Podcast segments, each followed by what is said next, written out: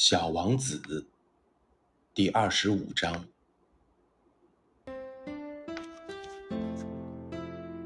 这倒也是，可是你用它们来干什么？小王子说：“我经营管理这些星星，我一遍又一遍的计算它们的数目，这是一件困难的事。但我是一个严肃认真的人。”小王子仍然还不满足，他继续说道：“对我来说，如果我有一条围巾，我可以用它来围着我的脖子，而且能带它走。我有一朵花的话，我就可以摘下我的花，并且把它带走。可你却不能摘下这些星星啊！我不能摘。”但我可以把它们存在银行里，这是什么意思呢？这就是说，我把星星的数目写在一片小纸里，然后呢，把这片纸锁在一个抽屉里，这就算完事儿了吗？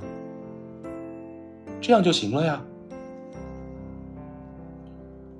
小王子想到，嗯。还真好玩，这倒蛮有意思的，可是并不算是了不起的正经事。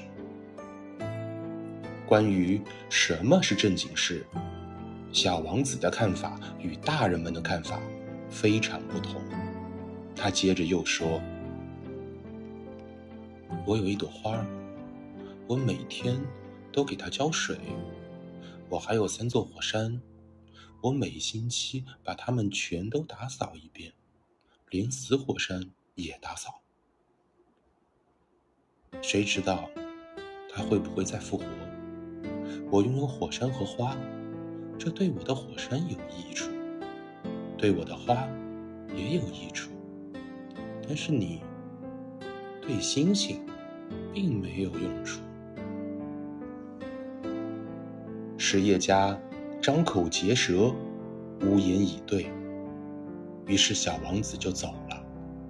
在旅途中，小王子只是自言自语的说了一句：“这些大人们真是奇怪极了。”